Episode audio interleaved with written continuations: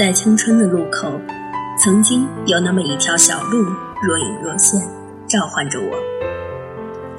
母亲拦住我，那条路走不得。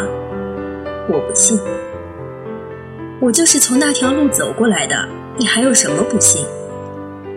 既然你能从那条路走过来，我为什么不能呢？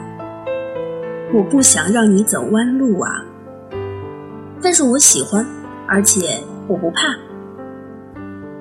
母亲心疼的看了我好久，然后叹口气：“哎，好吧，你这倔强的孩子，那条路很难走，一路小心啊。”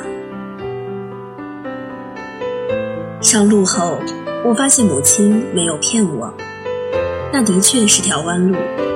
我碰壁，摔跟头，有时碰得头破血流，但我不停的走，终于。还是走过来了。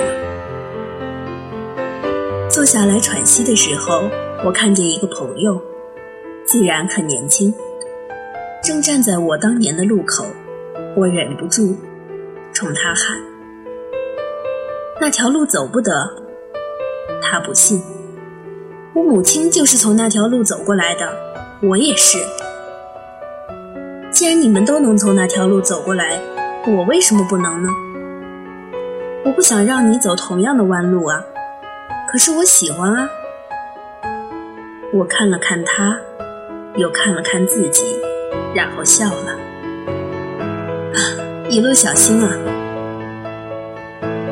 我很感激他，他让我发现自己已不再年轻，已经开始扮演过来人的角色，同时患有过来人常患的拦路癖。